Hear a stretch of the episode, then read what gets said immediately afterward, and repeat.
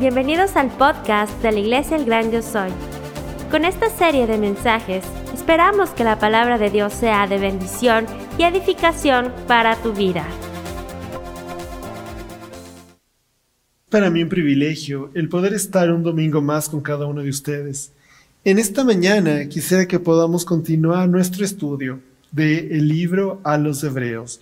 Hemos llegado al final de este libro el cual nos ha confrontado a poner la mira en quién es, es Jesús, quien ha consumado nuestra salvación en la cruz, ratificando la supremacía de Cristo en todo. Este libro nos ha mostrado que no hay nada ni nadie más allá que Jesús. Todo es por gracia. Pero para comenzar esta última porción de este libro, quisiera que podamos poner este tiempo en las manos del Señor. Vamos a orar. Señor mi Dios, te doy tantas gracias por tu amor. Te doy tantas gracias, Señor, porque tú eres bueno y porque tú eres fiel. Gracias, Señor, porque podemos, Señor, estar juntos para cantarte, para adorar tu nombre, Señor. Pero también, mi Dios, estamos aquí para escuchar tu voz, Señor. Mi Dios, habla el corazón de cada uno de nosotros. Mi Dios, no permitas que sean mis palabras, que sean mis ideas, Señor. Te pido, mi Dios, que sea tu palabra que es viva y eficaz, la que llega a lo más profundo de nuestro corazón. Señor, permíteme presentar como ese instrumento útil, digno y limpio delante de ti. Señor, perdónanos todas nuestras ofensas hacia ti, Señor. Quita todo lo que puede estorbar para que escuchemos tu voz. Pon tu mano sobre este tiempo, llénanos de ti y glorifícate, Señor, en el nombre de Cristo Jesús. Amén. Dice la palabra de Dios en Hebreos 13, versículo 1. Permanezca el amor fraternal, no os olvidéis de la hospitalidad, porque por ella algunos sin saber hospedaron ángeles. Acordaos de los presos como si estuvieras presos juntamente con ellos, y de los maltratados como también vosotros mismos estáis en el cuerpo. Mis hermanos, cuando nosotros nos acercamos al libro de Hebreos, ha sido un libro que fue directamente escrito para un pueblo que tenía su mirada puesta en la ley un pueblo que no entendía quién era el Señor Jesucristo. Y por esa razón, a lo largo de este libro, Dios ha confrontado nuestra vida a tener nuestra mirada firme en quién es el Señor. Mis hermanos, no nos dejemos engañar, no dejemos que las corrientes de este mundo nos alejen de la gracia del Señor, nos alejen del Evangelio puro que nos muestra que todo ha sido consumado por Cristo.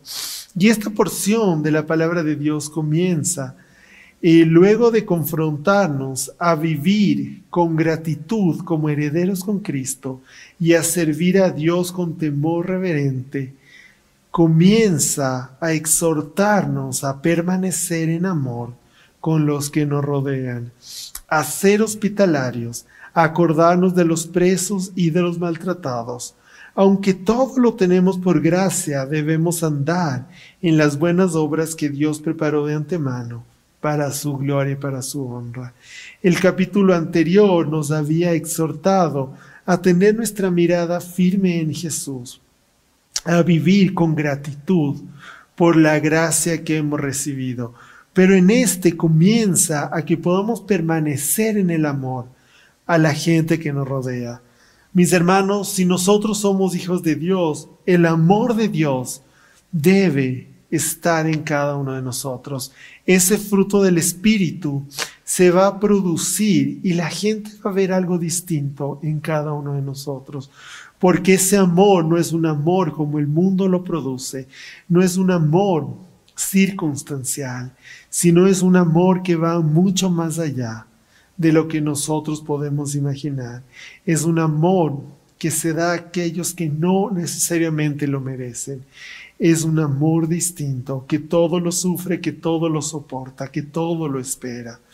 Mis hermanos, si yo soy un hijo de Dios, la palabra de Dios me exhorta hoy día a permanecer en amor con los que me rodean. Estamos siendo confrontados a analizar nuestra propia vida. ¿Realmente yo estoy amando a Dios sobre todas las cosas y a mi prójimo como a mí mismo? ¿Realmente mi vida está mostrando esa obra sobrenatural de Dios? Si Dios está en mí y yo amo a todos los que me rodean, voy a ser hospitalario. Me voy a acordar de aquellos que necesitan como de los presos y de los maltratados. Cuando yo vivo conforme a lo que Dios quiere, mi vida sobrepasa todo entendimiento y todo parámetro de este mundo. Mis hermanos, todo lo que nosotros somos y todo lo que tenemos lo tenemos por gracia. Así que nosotros no vamos a permanecer en el amor y no vamos a hacer estas cosas porque queremos conseguir algo del Señor, sino porque ahora nosotros andamos en estas buenas obras que Dios preparó de antemano para darle la gloria y la honra al Señor. La gracia de Dios nos dio todo y esa gracia nos transformó en una nueva criatura y esa nueva criatura desea caminar en estas buenas obras. El resultado de la obra de Dios es una vida transformada, es una vida distinta. Sigue la palabra de Dios diciendo, honroso sea en todos el matrimonio y el hecho sin mancilla, pero a los fornicarios y a los adúlteros los juzgará Dios. Mis hermanos, después de habernos exhortado a vivir en amor, a ser hospitalarios, a acordarnos de, de, los necesitados, la palabra de Dios también nos exhorta a mantener una pureza sexual dentro o fuera del matrimonio, respetando cuál es el plan de Dios para nuestras vidas y para las diferentes etapas. Mis hermanos, no nos dejemos engañar, no dejemos que las corrientes de este mundo nos hagan ensuciar aquello que Dios ha limpiado, aquello que Dios ha transformado.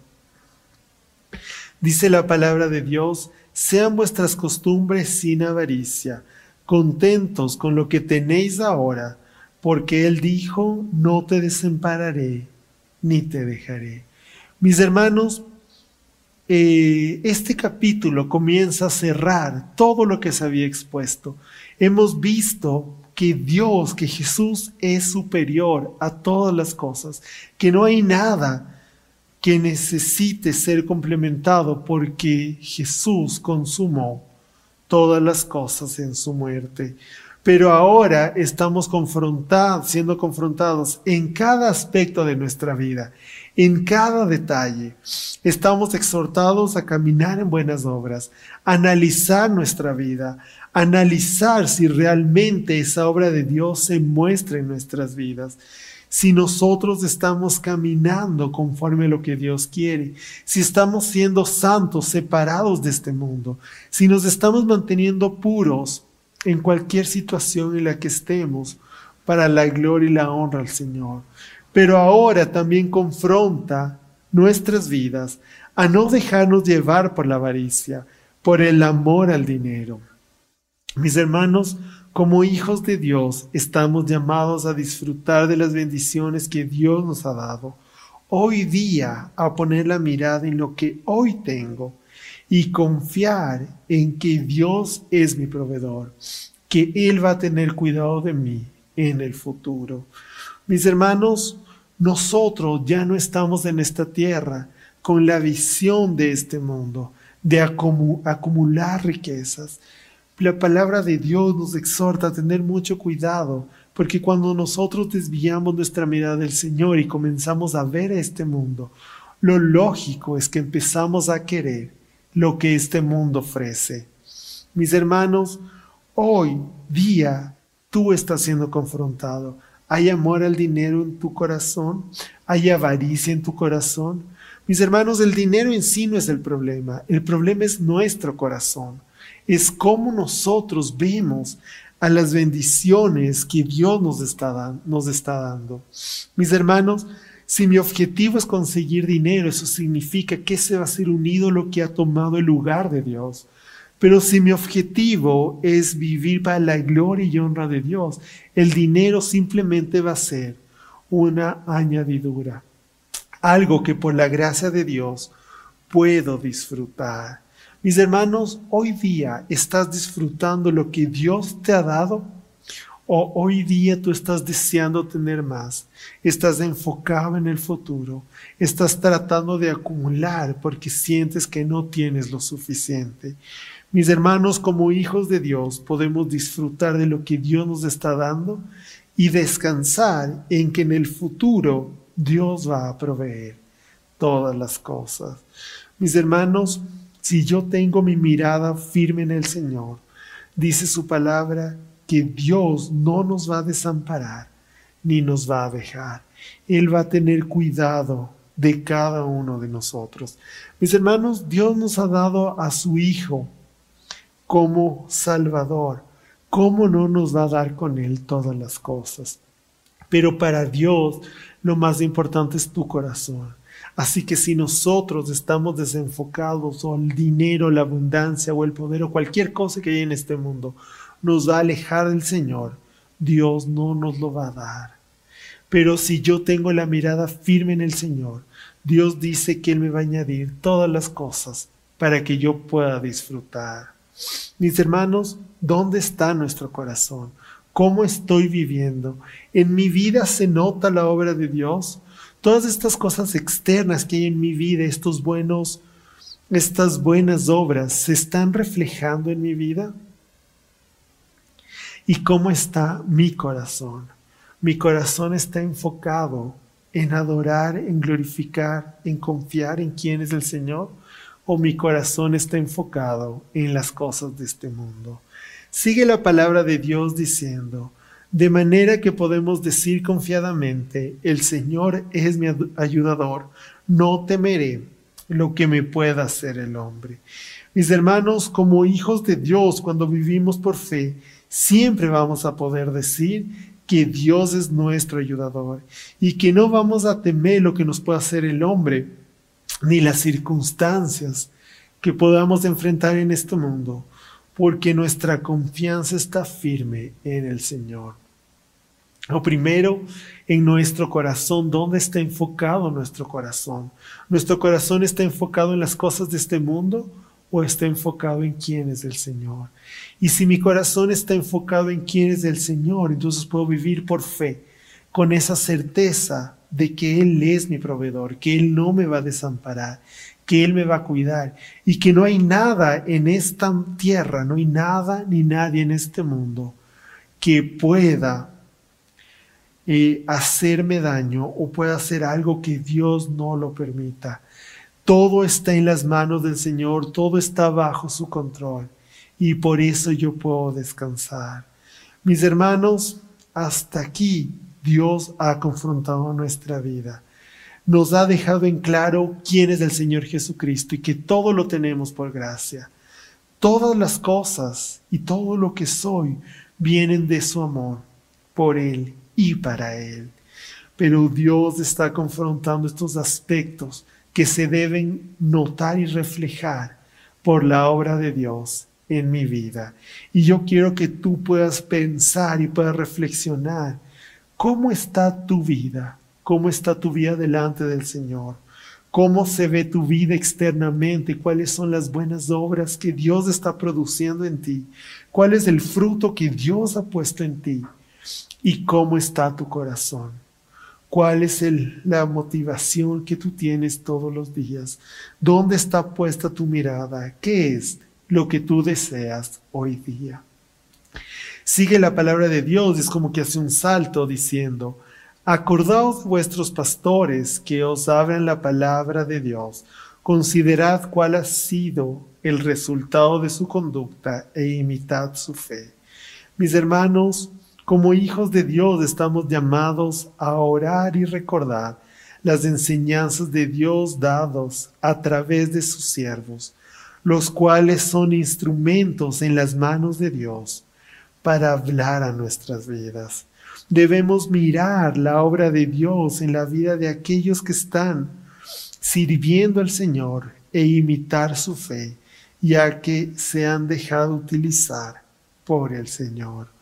Mis hermanos, toda la gloria y toda la honra siempre es del Señor, no es de las personas, no es de los siervos del Señor, pero como sus hijos estamos llamados a orar, a escuchar y a ver la obra de Dios en cada persona que nos rodea. Sigue la palabra de Dios diciendo, Jesucristo es el mismo ayer y hoy y por los siglos. No os dejéis llevar de doctrinas diversas y extrañas, porque buena cosa es afirmar el corazón con la gracia, no con viandas que nunca aprovecharon a los que se han ocupado de ellas. Tenemos un altar del cual no tienen derecho de comer los que sirven al tabernáculo. Mis hermanos, Dios no cambia porque Él es eterno y su obra perfecta permanece por la eternidad. Así que no nos dejemos engañar por las corrientes del mundo, sino afirmémonos en la gracia de Dios, no en las obras de la ley, y vivamos en gratitud para su gloria. Mis hermanos, la palabra de Dios nos confronta a vivir por gracia y a tener mucho cuidado de las corrientes de este mundo. Un mundo que lo único que busca es quitar tu mirada de Jesucristo, del centro del Evangelio. Mis hermanos, todo es para su gloria, todo es creado y formado por Él y para Él. Y si tú te das cuenta en las religiones de este mundo, siempre tratan de eliminar a Jesucristo, siempre tratan de quitar a nuestro Salvador o de ponerle algo al lado, complementar lo que ha hecho Jesucristo. Pero la palabra de Dios nos dice que vivamos por gracia, firmes en el Evangelio, entendiendo que nuestro Señor Jesucristo compró nuestra vida a precio de sangre, que Él consumó todo en la cruz y que no hay nada más que nosotros podamos hacer. Así que ahora nosotros solo vivimos para darle la gloria y la honra al Señor, con gratitud por lo que Él ha hecho y no porque queremos conseguir algo más, porque ya todo lo tenemos. Mis hermanos, ¿dónde está nuestra mirada? ¿Dónde está nuestro corazón? ¿Cuál es la motivación por la cual tú estás viviendo? ¿Cuál es la motivación de lo que tú estás haciendo? Sigue la palabra de Dios diciendo, porque los cuerpos de aquellos animales cuya sangre a causa del pecado es introducida en el santuario por el sumo sacerdote, son quemados fuera del campamento. Por lo cual también Jesús, para santificar al pueblo mediante su propia sangre, padeció fuera de la puerta. Salgamos pues a él fuera del campamento, llevando su vituperio, porque no tenemos aquí ciudad permanente, sino que buscamos la porvenir. Mis hermanos, nuestro Señor Jesucristo cumplió toda profecía. Toda la ley ceremonial siempre representó la obra de Cristo y Él la consumó toda. Todo lo que el pueblo de Dios, el pueblo escogido de Dios hacía, representaba a Jesucristo. Lastimosamente ellos se quedaron con la mirada puesta en la ley en, algo que simplemente nos llevaba a Cristo, que nos mostraba la necesidad del Señor. Ahora nosotros debemos quitar la mirada de la ley que nos, la ley que nos mostraba nuestro pecado y debemos vivir a Cristo, vivir por Cristo y para Él. Aunque el mundo nos aborrezca porque no somos de este mundo, y no buscamos agradar al mundo, debemos mantenernos firmes con la mirada puesta en el Señor, porque nosotros buscamos agradar al Dios vivo y verdadero. La siguiente cosa que yo quiero que tú pienses que la palabra de Dios nos está confrontando, ¿a quién quiero agradar? ¿Quiero agradar a este mundo o quiero agradar al Dios vivo y verdadero? Porque lastimosamente no podemos hacer las dos cosas. Si yo quiero agradar a Dios, este mundo me va a aborrecer como aborreció a Cristo. Cristo cumplió todas las cosas en su muerte y ahora nosotros vivimos por Él y para Él. Pero si mi vida es agradable al Señor, eso va a confrontar y va a molestar a un mundo que aborrece al creador del mundo. Y por eso la siguiente cosa que tú debes pensar, ¿a quién quieres agradar? ¿Tú quieres agradar a este mundo? Entonces todo lo que tú haces va a ser para conseguir las cosas que este mundo ofrece. Y tu mirada y tus pensamientos van a estar guiadas, guiados por lo que este mundo te dice. Pero si tu enfoque es agradar al Señor, independientemente de lo que pase a tu alrededor, tú vas a caminar conforme a lo que Dios quiere de ti. No te vas a dar justificaciones para hacer lo que este mundo hace y para vivir en pecado, sino que vas a vivir en un constante deseo y una constante lucha por caminar conforme a lo que Dios quiere, aferrado de la mano del Señor. Siempre debemos tomar en cuenta que nuestra vida en este mundo es una vida contracorriente. Si yo quiero agradar al Señor, voy a ir en contra de la corriente y aferrado de la mano del Señor todo el tiempo. Porque en el momento en el que yo dejo de nadar o dejo de poner mi mirada en el Señor o me suelto de Él, no me voy a quedar en ese mismo lugar, sino que me voy a ir con las costumbres de este mundo. Sigue la palabra de Dios diciendo, así que ofrezcamos siempre a Dios por medio de Él sacrificio de alabanza, es decir, fruto de labios que confiesen su nombre, y de hacer bien y de la ayuda mutua, no os olvidéis, porque de tales sacrificios se agrada el Señor. Mis hermanos, si realmente nosotros entendemos la gracia de Dios, ahora sabemos que vivimos solo para su gloria, como un sacrificio de alabanza a Él y el deseo de nuestro corazón debe ser que nuestra vida, tanto nuestra vida como nuestros labios, confiesen que nuestro Señor Jesucristo es el Señor de mi vida, es el dueño, es mi Salvador. Debemos entender que todos los aspectos de mi vida es para Él. Mis hermanos, yo debo caminar para Él vivir para Él. Y por eso voy a tener en cuenta estas buenas obras. Nos vamos a ayudar mutuamente porque esto es un reflejo de la obra de Dios en nuestra vida y esto le da gloria a Dios. Mis hermanos, si yo quiero vivir para el Señor, entonces tengo que vivir conforme a su palabra y tengo que dejar que su obra se refleje en mí, pero siempre con la mirada firme en la gracia del Señor. Nada de lo que hago va a conseguirme nada. Todo lo que hago es simplemente para glorificar a aquel que me regaló todo con su obra perfecta. Sigue la palabra de Dios diciendo, obedeced a vuestros pastores y sujetaos a ellos, porque ellos velan por vuestras almas como quienes han de dar cuentas para que lo hagan con alegría y no quejándose, porque esto no es provechoso. Mis hermanos, como hijos de Dios debemos caminar conforme a la palabra de Dios, escuchando a los siervos de Dios, a los cuales Dios ha puesto a nuestro alrededor, para guiarnos, exhortarnos y confrontarnos en la palabra de Dios, porque ellos darán cuentas a Dios. Mis hermanos, como hijos de Dios, estamos llamados a escuchar lo que Dios está hablando a nuestro corazón. Y Dios habla a nuestro corazón principalmente por su palabra, que es la revelación que Dios ha dejado. Pero Dios también habla a nuestro corazón a través de sus siervos.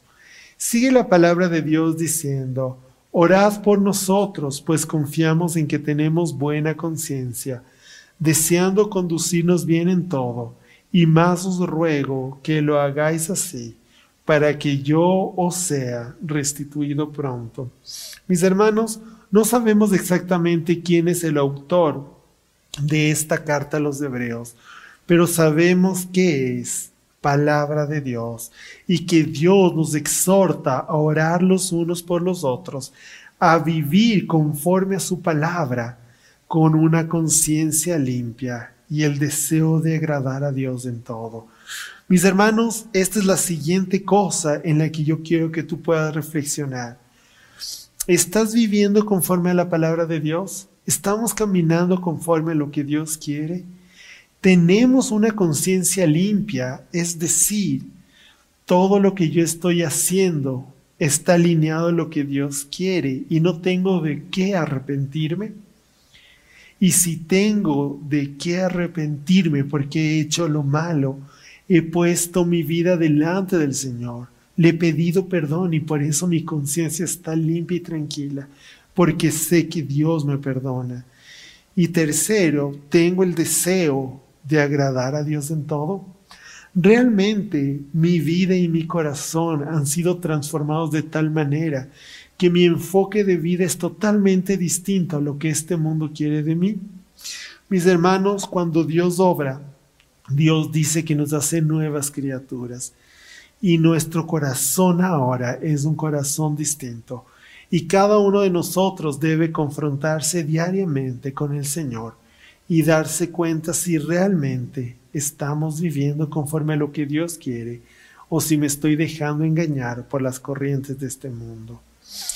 Sigue la palabra de Dios diciendo, y el Dios de paz que resucitó de los muertos a nuestro Señor Jesucristo, el gran pastor de las ovejas, por la sangre del pacto eterno, os haga aptos en toda buena obra para que hagáis su voluntad, haciendo Él en vosotros lo que es agradable delante de Él por Jesucristo, al cual sea la gloria por los siglos de los siglos. Amén.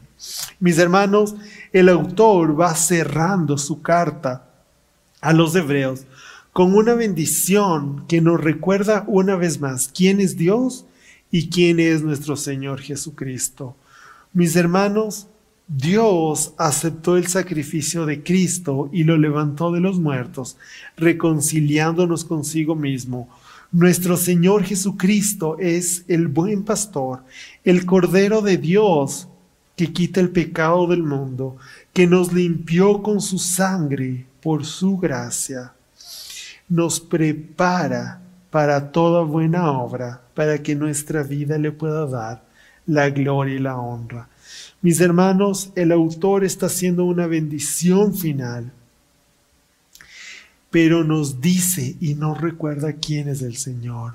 Mis hermanos, esta carta iba directamente y confrontaba a un pueblo religioso, a un pueblo que tenía su mirada puesta en esa ley, en esas obras que tenía que cumplir para cumplir su salvación. Y le confronta una y otra vez mostrándole que solo por Cristo tenemos vida eterna. Pero esta gracia no es una justificación para el pecado, no es una excusa para vivir como queramos, sino que esta gracia produce en nosotros esta gratitud, este deseo, esta vida transformada, este deseo de vivir para la gloria y la honra al Señor. Y por eso estamos siendo confrontados nuevamente al entender quién es Cristo y lo que Él ha hecho estamos siendo confrontados a analizar cómo está mi vida delante del Señor. ¿Estoy viviendo conforme a lo que Dios quiere o estoy viviendo conforme a las costumbres de los rudimentos de este mundo? Y concluye la palabra de Dios diciendo, os ruego hermanos que soportéis la palabra de exhortación, pues os he escrito brevemente. Sabed que está en libertad nuestro hermano Timoteo, con el cual, si viniere pronto, iré a verlos. Saludas a todos vuestros pastores y a todos los santos. Los de Italia os saludan. La gracia sea con todos vosotros. Amén. Mis hermanos, esta porción concluye con unos saludos finales, pero con una exhortación a escuchar la palabra de Dios que ha sido expuesta. Mis hermanos, cuando somos confrontados, cuando somos exhortados, no siempre nos gusta lo que Dios está hablando. Cuando somos reprendidos, cuando Dios habla a nuestro corazón y nos confronta, no nos gusta. Pero la palabra de Dios es viva y eficaz y llega a lo más profundo de nuestro ser para mostrarnos cuál es la obra de Dios buena y perfecta. Y en esta mañana yo quisiera que podamos reflexionar en tres cosas. La primera, todo lo tenemos por gracia y no por obras de la ley.